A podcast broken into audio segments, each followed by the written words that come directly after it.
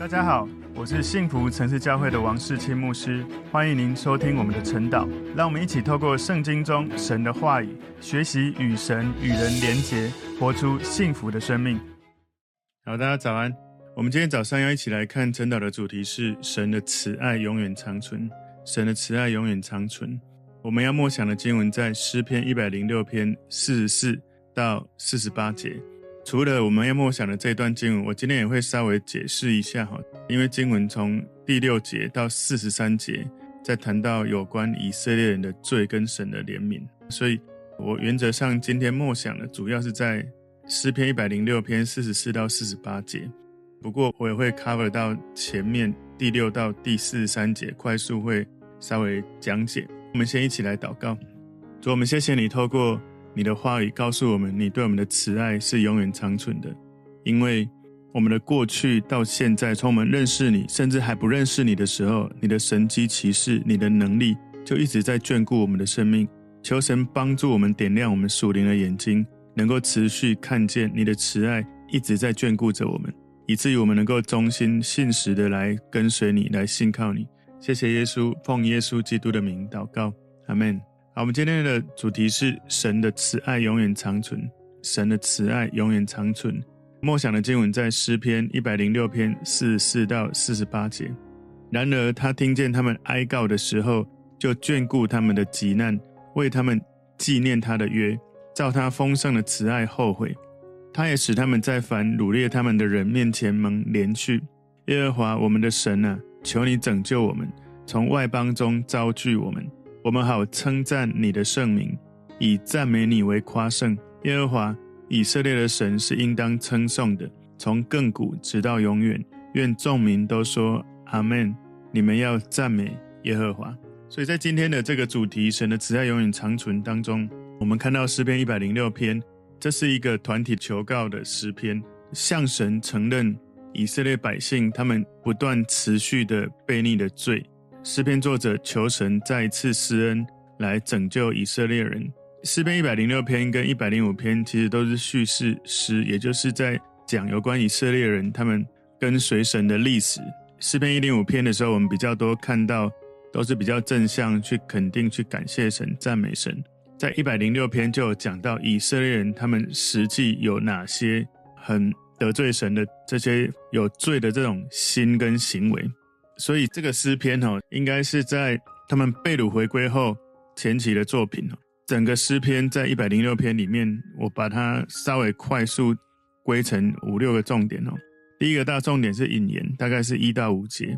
然后第二个重点是以色列人他们出埃及的历史，从第六节到十二节。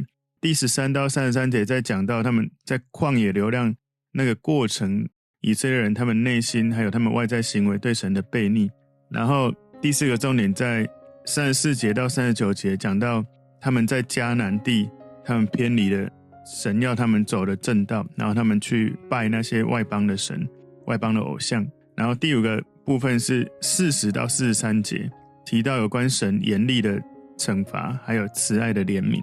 然后第六个最后是结语，从四十四到四十八节再讲有关结语，然后结语是以赞美神、称谢神。来做结束，所以今天我把前面呢诗篇一百零六篇第六到四十三节，我用意译的方式，我不直接一节一节来分享，因为内容有点长。直接我们来看今天神的慈爱永远长存。第一个重点，第一个重点是以色列人的罪与神的怜悯。从第六节到第七节里面，诗篇作者他承认全以色列都犯了罪，包含以色列以前的祖宗。也包含此时此刻所有以色列人他们所犯的罪，也就是诗篇作者在一百零六篇里面，从过去到现在所有的罪一起认罪悔改。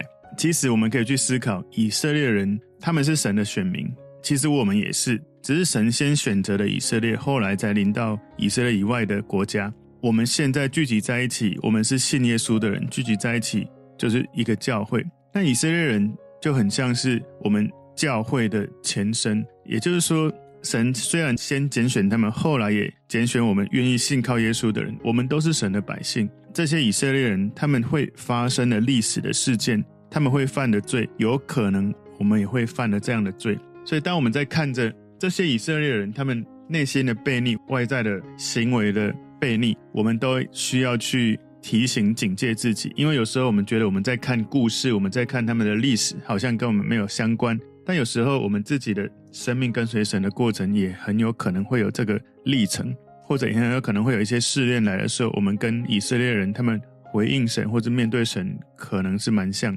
当然，我们祷告求神，让我们从历史学见解，我们就不要重蹈覆辙。所以在诗篇一百零六篇第八到第十二节里面，以色列百姓他们亲身体验神让他们在埃及透过十个大的神迹，法老王受不了了，让他们离开。所以神透过神迹带他们离开埃及。可是他们一来到红海，立刻开始怀疑跟埋怨神，所以他们在红海就得罪神。红海前面，出埃及记在十四章第十到十二节说，法老临近的时候，以色列人举目看见埃及人赶来，就甚惧怕，向耶和华哀求。他们对摩西说：“难道在埃及没有坟地？你把我们带来死在旷野吗？你为什么这样待我们，将我们从埃及领出来呢？我们在埃及岂没有对你说过，不要搅扰我们，容我们服侍埃及人吗？因为服侍埃及人比死在旷野还好。”哇！如果你是神的话，你听到你的百姓这样说，你的心会有什么感觉？好像你知道以色列人他们在埃及成为奴隶，不断的在求神派一个人来拯救他们出来。可是当神派人来拯救他们出来的时候，他们现在在讲说：“哎，我们在埃及不是比较好吗？”所以好像看到眼前的红海，他们觉得好像要死在红海前面，后面有法老的追兵，前面有红海。因为当法老答应让他们离开的时候，后来他又后悔了，所以又追上来。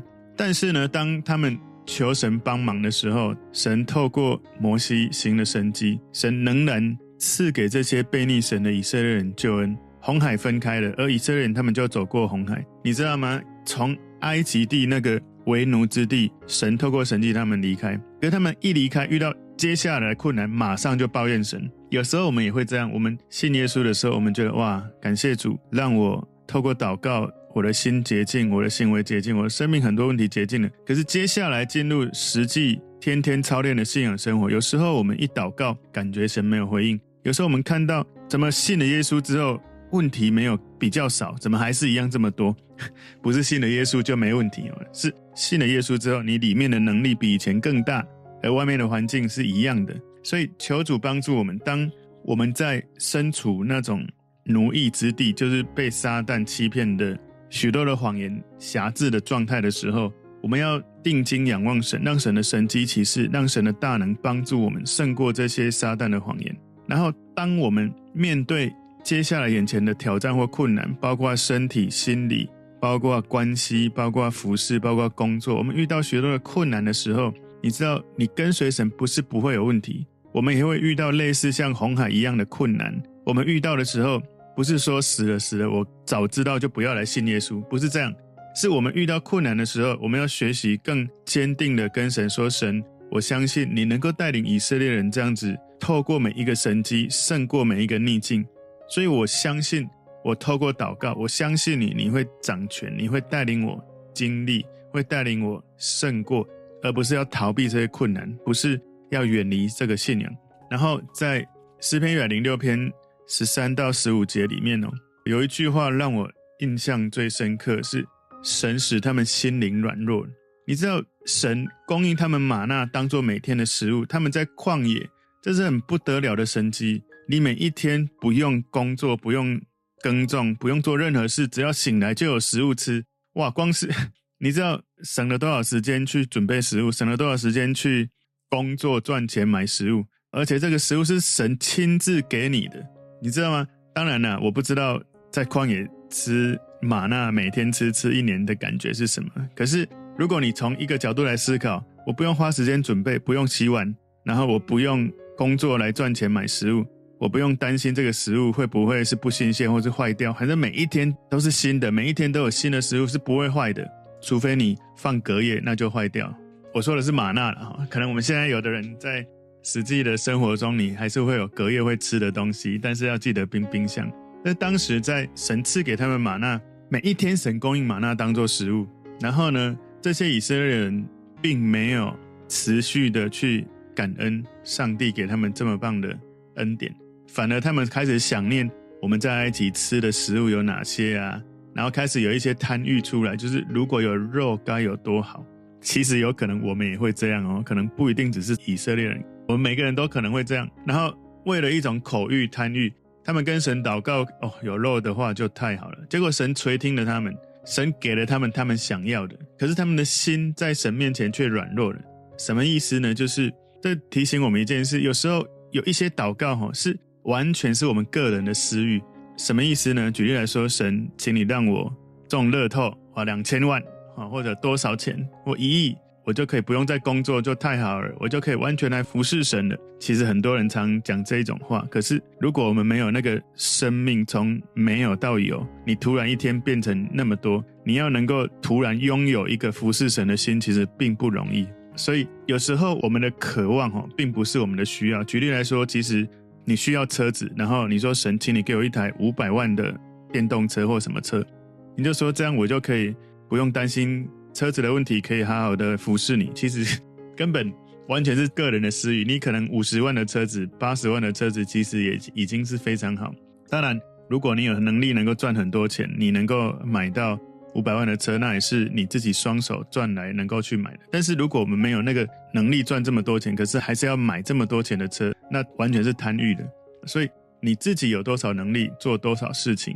而当时以色列人他们其实是有食物的，然后他们说如果有肉就太好了。结果神垂听了，为了满足这种渴望、想要跟需要是不一样的。但是但不是神的心意。不过有趣的是，神还是供应他们的。所以有时候有一些祷告不能够让你的生命成长，不能够让你跟神的关系成长，只是满足你的私欲。所以他们不只是要有食物，他们要有肉。然后他们发怨言，觉得这个上天降下来的食物太清淡，没有满足食欲。结果神呢送他们鹌鹑的肉吃，哇！不只是有马纳，然后鹌鹑就飞到他们那边，然后掉下来让他们吃。然后他们身体的这个食欲吃完之后，你知道吗？心灵开始饥饿起来了。他们的心就感觉到空虚了。身体跟心灵常常是互相影响的。有时候我们太注意身体的感官的享受、欲望的满足，有时候太追求这一些的时候，灵性会空虚。但是如果你的灵性满足，你的身体的欲望是会降低的。这个是我们看到十三到十五节，然后从诗篇一百零六篇十六到十八节，有一群可拉党，他们悖逆领袖，所以神降下火跟审判在这些悖逆的这些可拉党里面。然后地打开了，然后那些悖逆的被吞下去了。诗篇第一百零六篇十九到二三节，他们造金牛犊，神差一点就毁灭他们。如果不是摩西求情，他们大概就立刻死掉。然后第二十四节到二十七节，以色列人在旷野，他们向神发了怨言，结果神就决定让他们死在旷野。那一些二十岁以上的哈，出埃及之后二十岁以上的人，他们都进不了迦南地，除了约书亚跟迦勒以外。二十八到三十一节，以色列人他们竟然开始拜偶像，他们吃献给死者的祭物，所以神就让他们得到瘟疫。然后三十二到三十三节，以色列人他们在米利巴因为抱怨跟争吵，惹怒了摩西。虽然神告诉摩西用话语吩咐岩石可以出水，可是摩西的情绪没有掌控好，他没有按照神的方式去对磐石说话，他是用他的杖在愤怒之下击打磐石。虽然有可能是这一些以色列百姓去激怒了他，可是他自己的情绪也没有管理好，因为他没有照神的方式让水流出来。他打了磐石之后，水有出来，可是不是神的方式，所以他因为这一击打磐石，他就没有机会进入应许之地。所以之前我们在主日我有讲到，有时候我们的情绪或是感受，我们没有学习让神管理哦，可能一次的失控，你会毁了一切你所成就的东西。然后在三十四到三十九节。以色列人他们进迦南地的时候，他们不但没有听神的话，没有把外邦人灭绝，反而跟外邦人通婚，以至于他们拜了迦南地的偶像，而且许多的父母让他们的儿女献献火祭、献祭流血、献祭去污染了那个土地。然后四十到四十三节，以色列百姓一直犯罪，最后神让以色列人交给了敌人，被外邦人掳走、流放。所以这个是我们今天神的慈爱永远长存第一个重点。以色列人的罪与神的怜悯，我不知道你的感觉。如果我是神哦，我的百姓是这样子持续不断反复的，我不知道你有没有类似这些以色列人他们曾经有的这些犯的罪哈，我在猜我们或多或少都会有一些哈，可能我们看到困难会有抱怨，可能我们已经神供应我们，可是我们想要得到的是更多我们自己的渴望，可能我们有时候会有一些偶像崇拜，那个偶像崇拜可能是你太在意某个人，或者太投入某个习惯或上瘾某件事情，那个就是你的偶像，或者我们有时候是。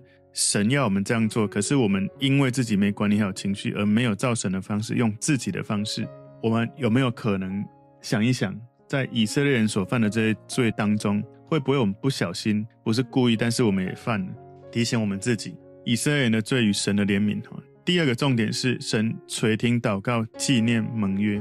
诗篇一百零六篇四十四节说：“然而他听见他们哀告的时候，就眷顾他们的急难。”这个字哈，然而是很有趣的一个字。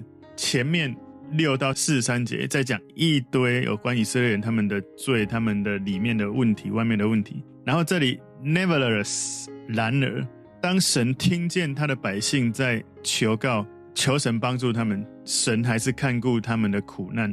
就在我们前面所看到的，神对以色列管教之后，然而这个词告诉我们，虽然神惩罚他们是应该的。可是，好像当神听到他们哀告、他们请求，求神帮助他们脱离痛苦的时候，神在他们的急难当中就舒缓他们、眷顾他们。那种感觉好像是你犯了罪，在法院被判刑的结果，你求情，那个法官就有一个仁慈的给你一个缓刑，说看在你愿意悔改的份上，本来是十年变两年，哈，类似这种感觉。当然我不知道会不会是差距这么大。但是那是一个神奇妙的、很慈爱的、很仁慈的一种缓刑，尽管是他们被神管教、被惩罚是应该的，可是神看顾他们的苦难，而且记住神跟人的盟约。诗篇一百零六篇四十五节前半段说：“为他们纪念他的约，covenant 是永远的约，不是契约。”所以以色列百姓他们遗忘了、忘记了神跟他们立的盟约，他们曾经如此的承诺，可是神永远记得。神无尽的慈爱一直到永远，胜过一切世人所犯的罪。虽然人会对神不忠心，可能遇到一些情境来了就远离神，或者是没有让神当神。可是神永远对他所爱的百姓是慈爱的，是信实的，是忠心的，是没有放弃的。所以虽然这个诗篇一百零六篇前面有很大的篇幅在讲神的百姓以色列人犯了罪。被神惩罚的一个诗篇。不过呢，到最后这五六节，我们仍然看到诗篇作者用积极正面的语调要结束这个诗篇。神纪念神跟人的约。诗篇一百零六篇四十五节后半段，照他丰盛的慈爱后悔。那个后悔其实比较好的说法是，应该说生出怜悯之心啊。神有丰盛的慈爱，用怜悯来回应这些以色列人的需要。以色列人他们很多是被外邦人。掳走，然后最后到了巴比伦王，他攻陷了耶路撒冷，掳走以色列人之后，大概过了七十年，他们才被这个巴比伦王他们释放归回故土。虽然以色列人他们受到神的惩罚，但是神施行惩罚之后，还是会用慈爱再次拥抱他们，没有丢弃他们。好像有时候我们的孩子犯错的时候，我们会跟他对话，让他知道犯了什么错，然后告诉他要怎么惩罚。惩罚之后，还是要抱抱他，还是告诉他我永远都一样爱你。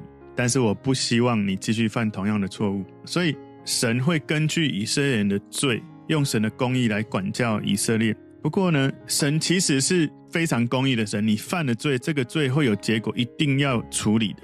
虽然我们没有对我们所犯的罪哈，我们自己承担，可是神透过耶稣承担了我们的罪。所以神决定根据。神自己的本质，丰盛的慈爱来处理他们，所以这就让我也觉得要提醒我们自己，有时候我们在爱一个人的时候，包括爱你的太太、爱你的孩子、爱你的父母、爱神感动你的人。什么叫神感动你的人？就是我觉得是所有人哈，因为神爱世人，然后耶稣要我们学他，当然我们就要学习他爱每一个人。可是常常很多人会跟我说，可是那个人太难爱，我一定要刻意去爱他吗？我觉得这个问题可以问神哦。不过最重要的是，学习神爱人的时候，不是因为人配不配得或值不值得爱，而是神根据他自己的本质，他自己的本质是慈爱的，是永远慈爱的，所以用他神的本质来爱人。所以当我们在爱配偶的时候，请你不要用他的表现，或者他听不听话，或者他有没有改变，而是用神是怎么样爱我的。我用这样子的爱，我向神交账来爱我所爱的配偶，我所爱的孩子。如果我们常常能够用这样的态度，我们才不会常常变成你没有照我的方法，你没有因为我这样对你，你就有改变，那我就不再爱你。其实人的爱很有限，如果我们没有靠神的爱，我们没办法经历那个婚姻当中死里复活。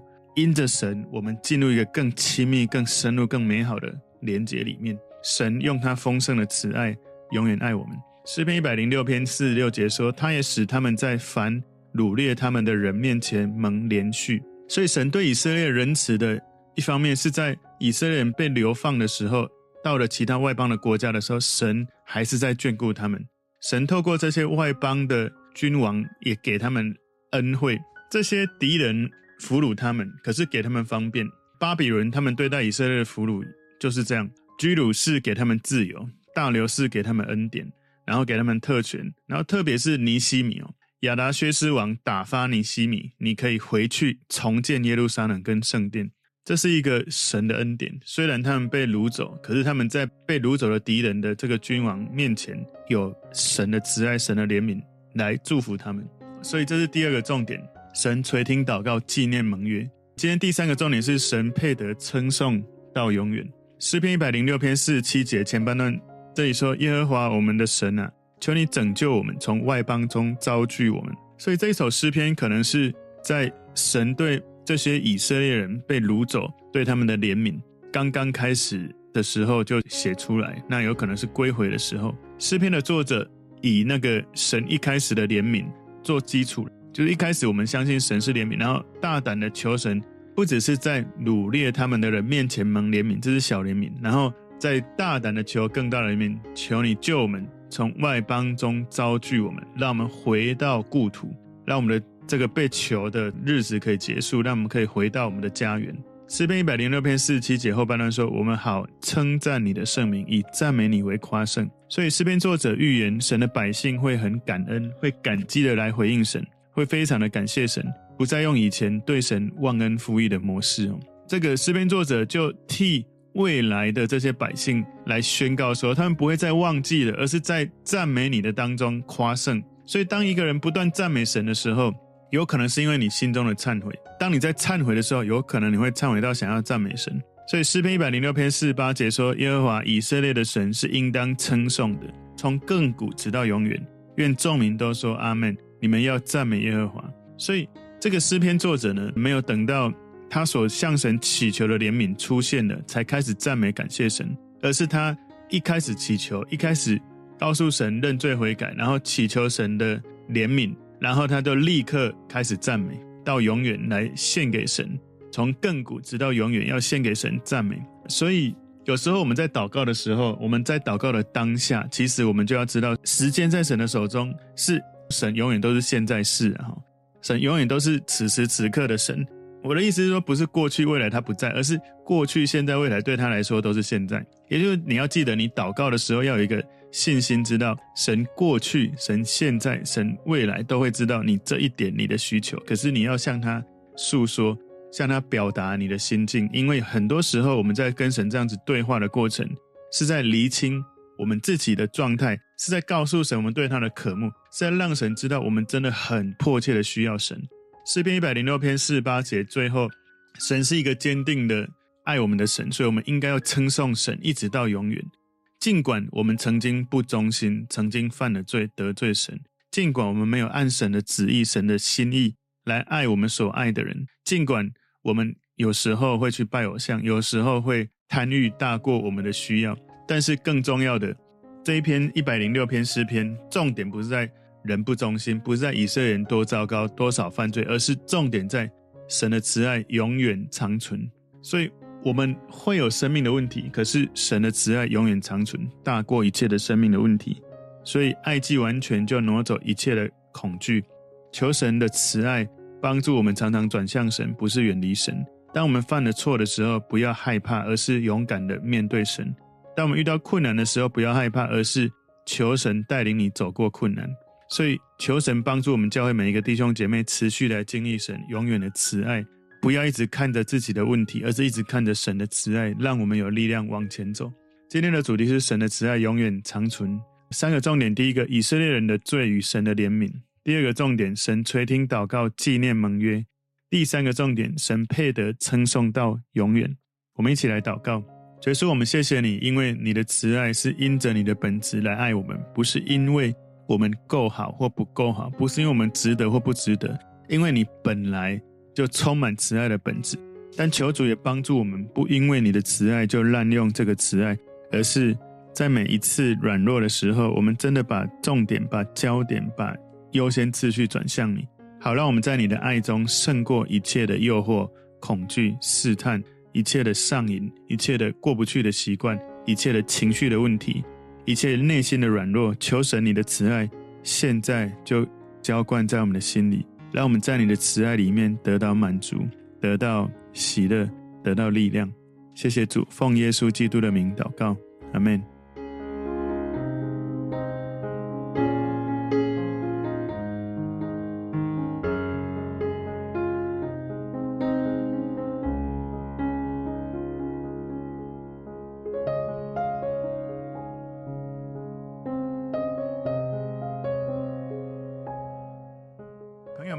这个信息对您有帮助，请您在影片下方按赞、留言，并分享给您的朋友，分享在您的 IG、Facebook、Line 或者其他的社群媒体上面，来祝福您的朋友。当然，也别忘了订阅我们的频道和开启小铃铛，这样您就可以收到我们最新的影片通知哦。